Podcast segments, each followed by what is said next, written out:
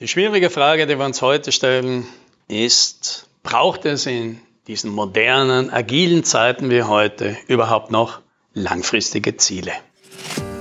Hallo und herzlich willkommen beim Podcast 10 Minuten Umsatzsprung. Mein Name ist Alex Rammelmeier und gemeinsam finden wir Antworten auf die schwierigsten Fragen im B2B-Marketing und Verkauf.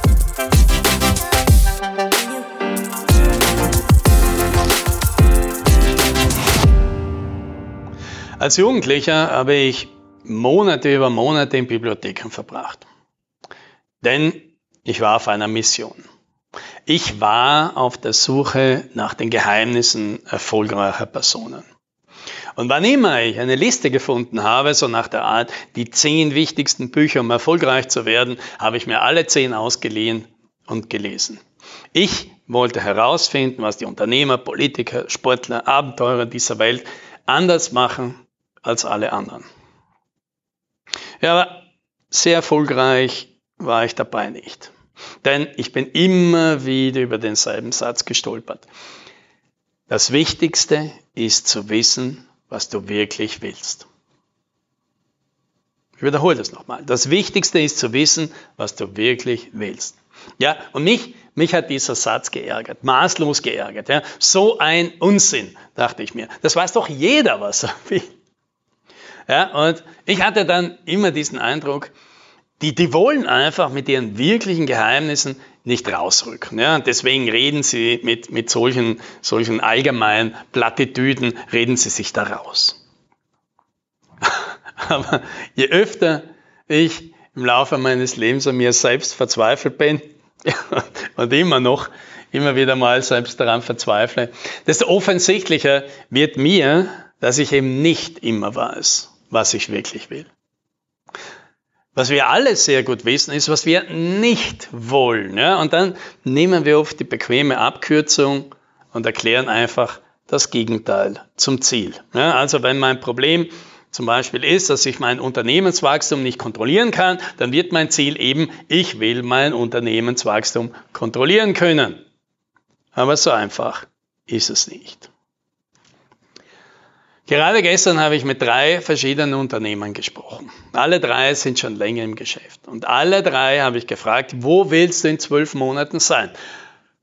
Und keiner von ihnen hatte eine klare Vorstellung.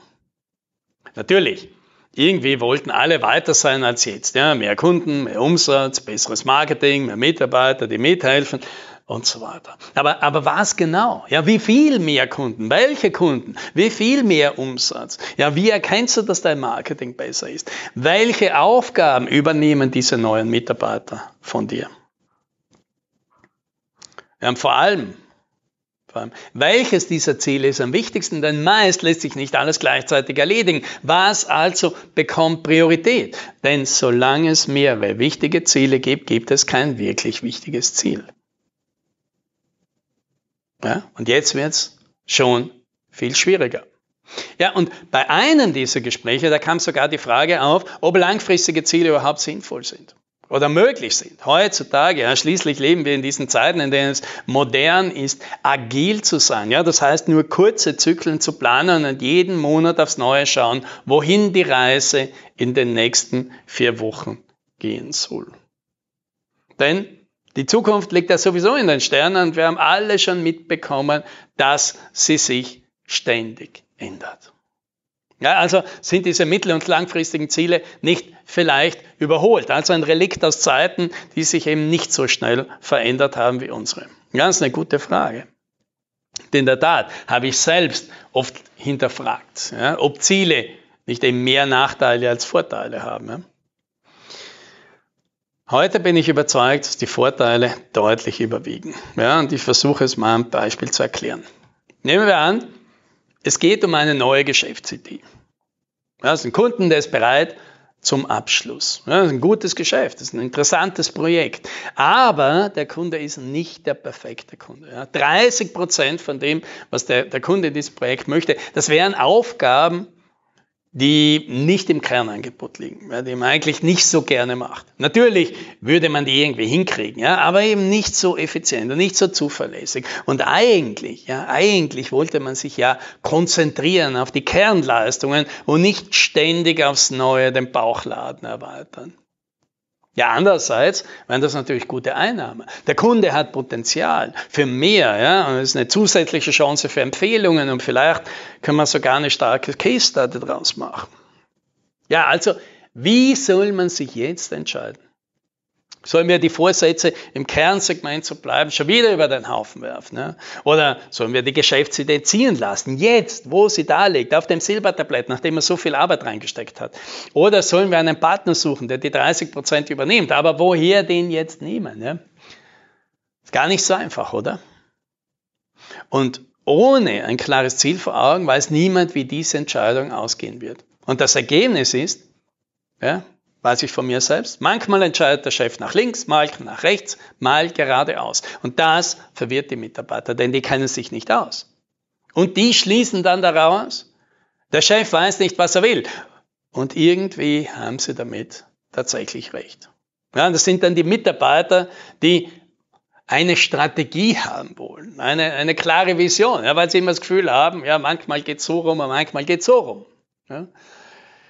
Und Jetzt glauben manche, das liegt an der Kommunikation, aber das stimmt nicht. Denn sogar wenn man den Mitarbeitern die Gründe für die Entscheidung erklärt, hilft ihnen es ja nicht weiter, ja, weil wie wird dann der Boss das nächste Mal entscheiden? Keiner weiß es. Und das, das schafft Unsicherheit und wenig Vertrauen in die Führung.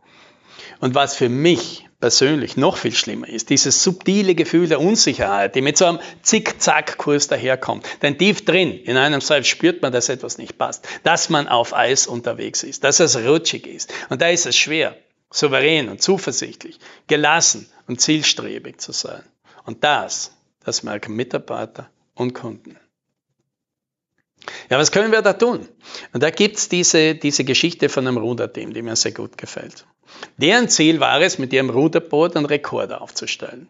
Und deswegen haben sie alle ihre Entscheidungen an einer einzigen Frage ausgerichtet. Macht diese Entscheidung unser Boot schneller. Ja, wenn also einer der Ruderer vor einer Entscheidung stand, so wie soll ich am Wochenende einen drauf machen, soll ich eine Zusatzausbildung für meine Karriere machen, soll ich mich im Job mehr reinhängen, war jedes Mal die Frage dran, wird das unser Boot schneller machen? Ja, und all diese Entscheidungen werden plötzlich ganz einfach. Ja. Am Wochenende drauf machen wird das Boot nicht schneller machen. Im Gegenteil. Ja, auch eine Zusatzausbildung nicht, denn da fehlt dann die Zeit zum Trainieren. Und ich will jetzt nicht bewerten, ob diese Entscheidungen für die einzelnen Personen immer die richtigen sind. Aber traut man so einem Team zu, einen neuen Rekord zu brechen? Ein Team, das sich so sehr auf ein Ziel konzentriert und alle Kräfte darauf ausrichtet. Auf jeden Fall. Ja? Und was ist also Deine Ruderbootfrage, an der du Entscheidungen ausrichtest. Denn die, die hat massive Auswirkungen. Ja, viele Unternehmen, die, die ich kenne, die definieren ihre Zukunftsziele in, in Umsatz oder in der Anzahl der Mitarbeiter. Ja, und deswegen ist ihre Ruderbootfrage, wie kann ich mehr Umsatz machen? Wir, selbst bei Umsatzsprung, ja, ich habe gegen die Mutterbrotfrage, wie können wir, ja, weil unser Ziel ist die höchste Profitabilität pro Mitarbeiter. Also unsere Ruderbrotfrage ist, wie können wir unsere Einnahmen erhöhen, aber ohne zusätzliche Mitarbeiter? Ja, und allein dieser verhältnismäßig kleine Unterschied, der hat immense Auswirkungen, wie sich das Unternehmen entwickeln wird. Denn wer mehr Umsatz machen will, der fragt, welche zusätzlichen Leistungen können wir dann anbieten? Wer höhere Profitabilität haben will, der fragt, an wen kann ich Leistungen auslagern, die für unsere Kunden nicht so wertvoll sind? Wer mehr Umsatz haben will, der fragt, wie kann ich meine Leistungen skalieren? Wer mehr Profitabilität haben will, der fragt, wofür wären Kunden bereit, besonders viel zu bezahlen? Selbst wenn sich das nur schwer multiplizieren lässt. Wer mehr Umsatz machen will, der fragt, wo finde ich noch mehr Kunden, die das brauchen, was ich habe? Wer mehr Profitabilität haben will, fragt, wie entwickle ich meine Klienten weiter, damit sie von unseren Leistungen noch mehr profitieren als heute und deswegen noch mehr dafür bereit sind zu zahlen. Ja, und an diesen Beispielen sehen wir schon, zwei Unternehmen können in derselben Branche mit ähnlichen Services für ähnliche Kunden sein und werden trotzdem ganz anders aussehen. Nur weil das eine Unternehmen Wachstum und Größe zum Ziel hat und das andere Profitabilität. Ja, damit wir uns nicht falsch verstehen, das ist keine Bewertung. Es spricht absolut nichts dagegen, sich für die eine oder andere Variante zu entscheiden. Es gibt in diesem Sinne keine schlechten Ziele. Die einzig schlechte Variante ist, keine Ziele zu haben. Oder was noch schlimmer ist, vage Ziele. Ja, weil dann glaubst du, du hast Ziele, dabei hast du keine. Ja, und so gesehen hatten sie wohl recht, die ganzen tollen Persönlichkeiten aus den Büchern, in den Bibliotheken dieser Welt, in denen ich mich herumgetrieben habe. Das Wichtigste ist tatsächlich zu wissen, was man wirklich will. Wenn mir nur irgendjemand damals erklärt hätte, wie schwierig das ist. Happy Selling!